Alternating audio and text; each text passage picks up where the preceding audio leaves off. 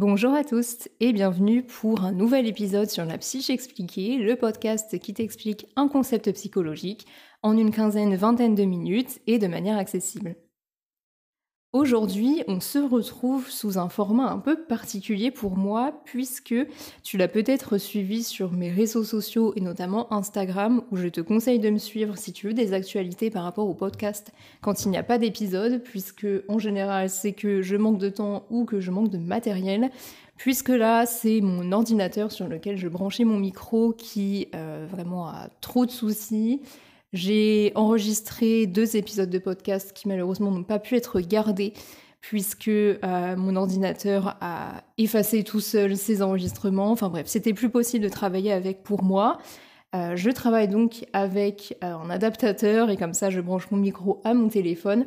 Donc c'est un test. J'espère que le son sera d'aussi bonne qualité qu'avant. Je l'espère vraiment parce que c'est un peu la seule solution que j'ai pour l'instant comme ça pour enregistrer le podcast.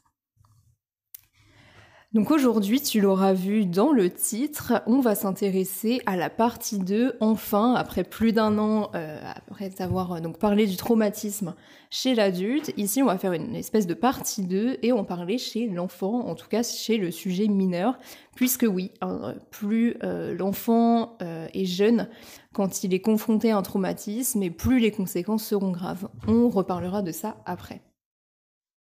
Donc après t'avoir parlé de cette info un peu contre-intuitive, hein, puisqu'on a vraiment l'impression que quand l'enfant est jeune, voilà, c'est pas grave, il va oublier, euh, il s'en rend pas compte, eh bien c'est faux, hein, c'est vraiment complètement faux. D'ailleurs, je lis en ce moment un ouvrage euh, de Oprah Winfrey avec un psychiatre qui s'appelle euh, Que vous est-il arrivé? Pour comprendre le traumatisme. C'est assez intéressant, c'est un point de vue un peu neuropsycho. Euh, qui est très très intéressant, qui explique beaucoup de choses. Donc euh, j'ai commencé à lire, donc je te le conseille si jamais la question du traumatisme t'intéresse. Il y a beaucoup d'ouvrages qui euh, parlent de ça aujourd'hui, mais voilà, si je peux te faire une petite recommandation comme ça, écoute, c'est déjà ça de prix.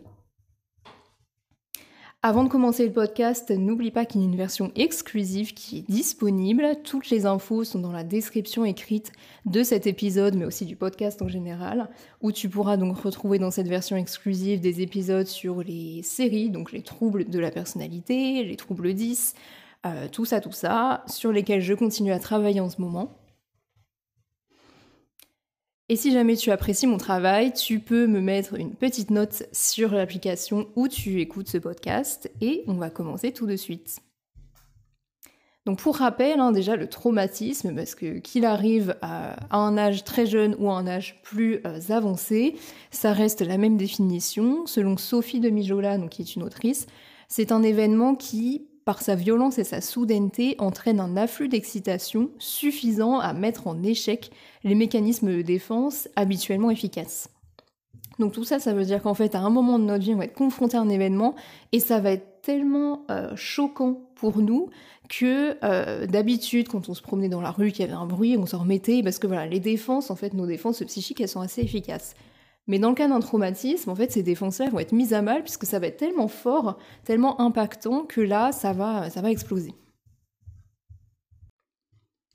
Et donc l'expérience traumatique, elle n'est pas réservée aux adultes. Hein. Malheureusement, on l'a longtemps pensé. Euh, il y a eu longtemps des, travaux euh, encore qui disaient que voilà, chez l'enfant, le traumatisme, c'est ok, c'est pas grave, alors que c'est complètement l'inverse. Et il faut savoir que dans la clinique euh, infantile, hein, avec les enfants, même les adolescents, on ne peut pas prendre en charge seulement euh, l'enfant. Il faut prendre aussi avec ses parents ou ses substituts du coup parentaux, puisque c'est les parents qui vont euh, contenir les fractions traumatiques hein, de l'enfant, qui vont contenir son traumatisme, puisque lui ne, peut pas y faire face hein, en général, tout dépend de l'âge donc les parents, ils doivent survivre à la fois physiquement mais aussi psychiquement, déjà pour eux-mêmes, mais en plus pour leur enfant. Donc tout est relié aux parents, mais que ce soit en, cas de traumatisme ou de n'importe quelle psychopathologie chez l'enfant, il est important de prendre en compte son environnement et de le prendre en charge avec.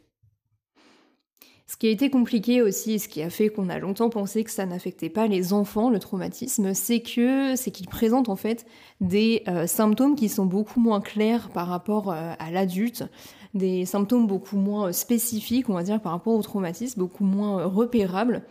Mais ce qu'on peut dire dans les grandes lignes pour l'instant, c'est qu'un enfant qui cesse de jouer, qui cesse de rêver, voilà, de, réfléchir, d'imaginer, et qui répète un geste traumatique euh, régulièrement, à travers donc un espèce de jeu répétitif, ça déjà ça peut nous donner des indications sur un potentiel traumatisme. Chez l'enfant, notamment, le traumatisme, il va attaquer toutes ces questions euh, qu'on appelle les théories infantiles que les enfants se font. Donc, comment est-ce qu'on fait les, bébés euh, Les garçons euh, naissent dans les choux et les filles dans les roses. Enfin, voilà, pour rester très binaire et très, très hétéro-patriarcal. Pourquoi est-ce que la lune, euh, la nuit, me suit en voiture? Voilà, parce que l'enfant, en fait, il est très égocentré au départ, c'est complètement normal, et il se pose plein de questions, voilà, sur un peu ces, grandes choses de la vie, des questions à la fois physiques, mais aussi euh, biologiques.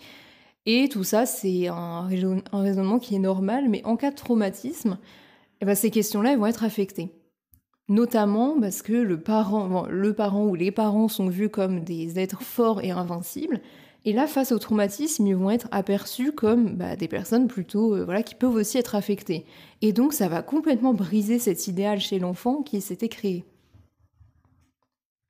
Donc, ce sont, euh, quand on les interroge adultes, en général, ces enfants traumatisés, ils disent un peu tous que, euh, de manière générale, ils n'ont pas eu d'enfance, que c'est passé très vite, mais surtout qu'ils ont quitté l'enfance prématurément pour être confrontés directement à un monde qui était violent, hostile et inadapté pour eux. Et en termes de chiffres, hein, parce que peut-être que tu te dis que c'est quelque chose d'assez marginal, voilà, le traumatisme, ça n'arrive quand même pas à tout le monde, et bien pourtant, euh, selon une méta-analyse de 2014 de Alicic, environ 16% des enfants seraient exposés à des événements violents non intentionnels. Et donc ça concerne euh, du coup une prévalence euh, d'exposition aux événements intentionnels et violents de 20 à 60% des enfants. Donc c'est une fourchette qui est très large puisque euh, les travaux hein, sont encore un peu, un peu fébriles, euh, on va dire un peu pas très précis en tout cas là-dessus, pas fébrile dans le sens euh, pas sûr, mais dans le sens pas encore précis, on n'a pas encore de chiffres assez précis là-dessus. Mais tu vois que c'est un chiffre qui est énorme, vraiment 16% et intentionnel entre 20 et 60%, c'est immense. Et donc, on sait aujourd'hui que vraiment, plus l'enfant est jeune et plus les conséquences d'un traumatisme, qu'il ait été direct ou indirect, sont graves. Je te parle de traumatisme aussi indirect puisque la justice reconnaît aussi désormais que par exemple pour les enfants exposés à des violences conjugales, euh, le traumatisme, hein, en tout cas, l'impact psychologique est aussi fort qu'un enfant qui aurait été euh, battu directement, il me semble. Je ne suis pas sûre hein, de, de, cette formulation, mais en tout cas, on sait que l'exposition aux violences conjugales, elle est extrêmement impactante pour un enfant. Et donc pourquoi les parents sont importants là-dedans? Déjà parce que l'enfant euh, n'a pas un vocabulaire qui est très étayé pour parler de son traumatisme, alors que la mise en mots, elle est extrêmement importante pour euh, voilà, essayer de d'élaborer ce qui s'est passé. Et donc euh, l'enfant a besoin du parent pour mettre en mots justement son vécu, c'est toutes ses reviviscences, hein, donc les, tous les, les épisodes du traumatisme qui vont revenir en tête, toutes ces incompréhensions aussi par rapport à ça. Donc si on essaye de cadrer un peu âge par âge ce qu'on peut repérer comme symptômes chez un enfant potentiellement traumatisé, avant deux ans déjà on peut observer que c'est un enfant qui va plutôt avoir des troubles psychomoteurs, donc soit qui va complètement arrêter de se développer ou qui va même revenir en arrière en fait. Ce sont des enfants qui peuvent être aussi apathiques, euh, donc c'est-à-dire vraiment éteints, voilà, apparemment sans émotion, ou alors des enfants extrêmement agités. Hein. Tu sais, euh, désormais, si tu as écouté mes anciens podcasts sur la psychopatho de l'enfant, que un enfant en général qui est très agité, ça peut cacher une dépression sous-jacente. C'est un enfant donc avant deux ans qui peut présenter aussi des troubles du sommeil et des troubles de l'alimentation, voire aussi des troubles euh, de la séparation. Entre 3 et 5 ans, donc à cet âge-là, l'enfant il intègre un peu le concept de mort donc forcément, si un de ses parents vient à euh, mourir ou un de ses proches vient à décéder, il faut euh, déjà il faut dire la vérité à l'enfant. Il faut pas euh, il faut pas essayer de lui mentir ou voilà parce que l'enfant comprend tout à fait et ça permet pour lui d'avoir une meilleure manière, des meilleurs outils pour faire le deuil. Sur le coup, évidemment, la réaction sera angoissante, mais après, ça ira mieux. À long terme, c'est mieux. Donc on repère souvent entre 3 et 5 ans, hein, du coup, des jeux ou des dessins répétitifs, comme je te le disais tout à l'heure. Euh, donc des jeux ou des dessins qui vont mettre en scène de manière compulsive et répétitive, du coup, le traumatisme subi. Ou à l'inverse, euh, on peut voir du coup des enfants qui vont être complètement inhibés, repliés dans leur, euh, dans leur coquille, dans leur monde, un retrait narcissique, un mutisme aussi parfois. À plus de 5 ans, c'est toujours pareil, hein, euh, ils intègrent petit à petit le concept de mort, mais ça ne peut toujours pas, enfin, ce n'est pas possible pour eux que ça arrive ou que ça arrive à leurs parents. Mais plus ça avance vers 8 ans, et plus les enfants comprennent que la mort est universelle et que eux aussi sont condamnés à disparaître.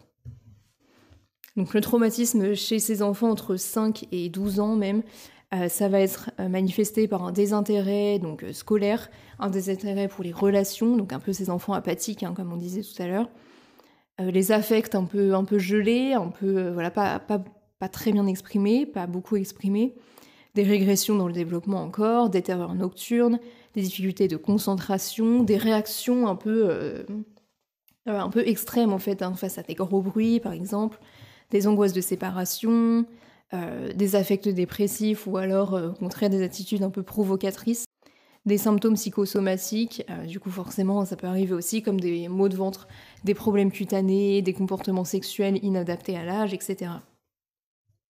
Donc tu vois, en fait, le problème, c'est que tout ça, ça fait référence aussi à plein d'autres troubles euh, qui peuvent arriver à l'enfant hors traumatisme. Donc c'est ça qui est compliqué, c'est qu'on n'a pas vraiment de symptômes spécifiques aujourd'hui recensés chez l'enfant pour euh, parler d'un enfant traumatisé. Après, tous ces symptômes dépendent bien sûr des facteurs de risque qui sont évalués, donc la fréquence et la durée d'exposition au traumatisme. Euh, si c'est un traumatisme simple, c'est-à-dire qu'il ne s'est pas répété, ça aura de moins graves conséquences qu'un traumatisme complexe, donc répété. Ça dépend aussi donc de la gravité de la situation, de la proximité entre l'enfant et l'auteur, hein, parce qu'évidemment si euh, l'auteur ou l'autrice est encore euh, proche de l'enfant, le risque est encore très présent. On sait aussi aujourd'hui que plus de 80% des agressions sexuelles commises sur enfants sont commises justement par un proche, par une proche. Ça diminue avec l'âge. Et les filles et les garçons sont victimes en général à la même proportion. Donc tout ça, ça peut paraître un peu inquiétant, un peu euh, voilà démoralisant, mais il faut savoir que aujourd'hui les enfants traumatisés, ça se soigne, ça se traite, euh, si on peut dire soigner, mais en tout cas ça s'accompagne en thérapie. Déjà, l'attitude des adultes, ça va être un facteur déterminant, hein, puisque l'enfant, il est toujours sous euh, couvert des adultes qui l'entourent. Donc, il faut évaluer la réaction parentale au moment des faits. Est-ce qu'elle a été, euh, est-ce que ça s'est traduit par une surprotection? Est-ce que ça s'est traduit par euh, une compréhension du moment et voilà une protection, mais pas trop extrême? On s'intéresse aussi au contexte culturel. Hein. C'est important de prendre en compte la dimension inter, interculturelle. Il faut favoriser chez l'enfant traumatisé l'élaboration et la narration pour qu'il puisse faire son deuil au fur et à mesure. Et on a notamment une méthode hein, qui s'appelle la méthode des trois dessins qui a été mise en place par Brauner. Donc demander à l'enfant de dessiner comment c'était ta vie avant. Ensuite un second dessin sur comment euh, comment s'est passé ton, accident, ton traumatisme.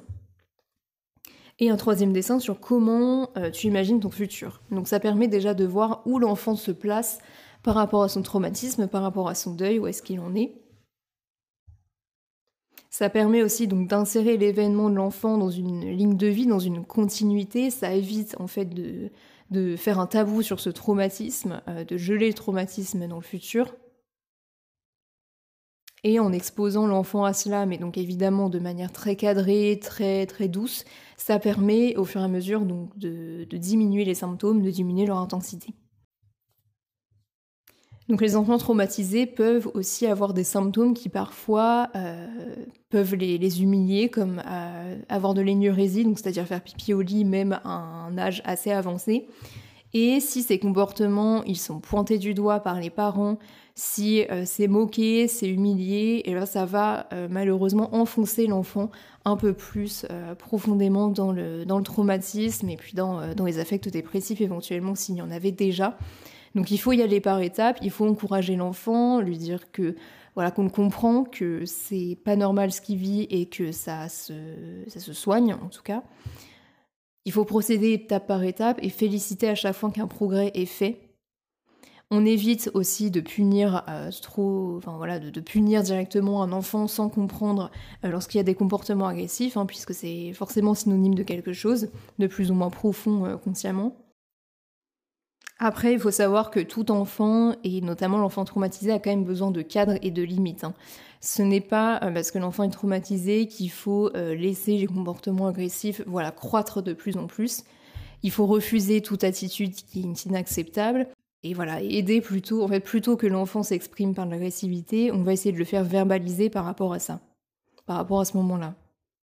Donc il faut un peu contourner justement ce, ce moyen que l'enfant a trouvé pour survivre, à savoir euh, voilà, par exemple, faire euh, preuve de violence physique, il faut le contourner et lui, le faire parler plutôt. Lorsqu'on est témoin, qu'on soit professionnel ou non, euh, justement, d'un traumatisme, d'un événement violent auquel est confronté l'enfant, il est important de signaler, de procéder à un signalement. C'est une opération qui est complètement officielle c'est quelque chose qui, selon la loi, en fait, est obligatoire à faire. Hein. Voilà, si on est témoin euh, d'un enfant en danger, il faut absolument le signaler, euh, surtout si la personne est mineure hein, et que, en plus, euh, l'agresseur est un proche. là, le, danger est imminent, donc il faut absolument faire un signalement.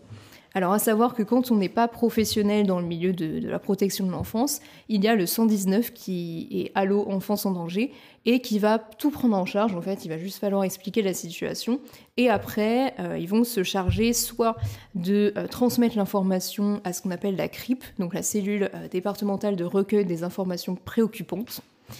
Si, ça se transforme en fait en information préoccupante et qu'il n'y a pas besoin de saisir le parquet directement, et sinon, eux vont se charger du coup pour vous de saisir le parquet, donc le procureur de la République directement, en cas de maltraitance euh, avérée, de danger immédiat. Et l'information préoccupante, c'est plutôt pour un enfant qui risque d'être en danger, euh, ou alors on voit ces conditions de développement, d'éducation qui sont, qui, voilà, qui, qui ne sont pas adaptées. Et sinon, lorsque l'on est, euh, en tout cas moi j'ai étudié du coup hein, forcément le, cas des psychologues, mais lorsqu'on est psychologue, on travaille du coup avec euh, la protection de l'enfance, en tout cas dans le milieu de la protection de l'enfance, on peut procéder donc à faire, à nous rédiger en fait directement ce qu'on appelle une information préoccupante du coup, ou alors directement un signalement. Mais il faut savoir en fait en fonction de la situation euh, ce qu'on va rédiger, puisque ça n'aura pas le même impact. Et si jamais euh, notre papier est ignoré puisqu'il n'est pas adressé à la bonne personne ou qu'il n'est pas fait de la bonne manière, ça peut soit être annulé, ce qui peut avoir des conséquences délétères sur euh, l'enfant et son développement, ou alors euh, ce qui peut avoir des, conséquences sur nous-mêmes puisqu'on ne peut pas dire n'importe quoi dans ses écrits, c'est quelque chose d'assez réglementé. Et c'est une décision en général qui se fait en équipe. Hein. Lorsqu'on travaille en équipe, euh, l'écrit d'un signalement d'une information préoccupante, euh, c'est mieux de le faire à plusieurs. Donc voilà ce que j'avais à te dire pour cette deuxième partie sur le traumatisme infantile. J'espère vraiment que ça t'aura intéressé. C'est un sujet, la protection de l'enfance, qui me passionne particulièrement et qui, euh, voilà, qui, me, qui me tient à cœur. Donc si jamais ce podcast t'a plu, n'hésite pas à mettre une note comme je te disais au départ et aussi à le partager à tes proches puisque le traumatisme infantile, on n'en parle pas encore assez. Le droit de l'enfant, la parole de l'enfant doit être absolument écoutée, l'enfant est légitime et ses paroles doivent être euh, crues. On se retrouve euh, quant à nous très bientôt pour un nouvel épisode sur la psyché expliquée. À bientôt!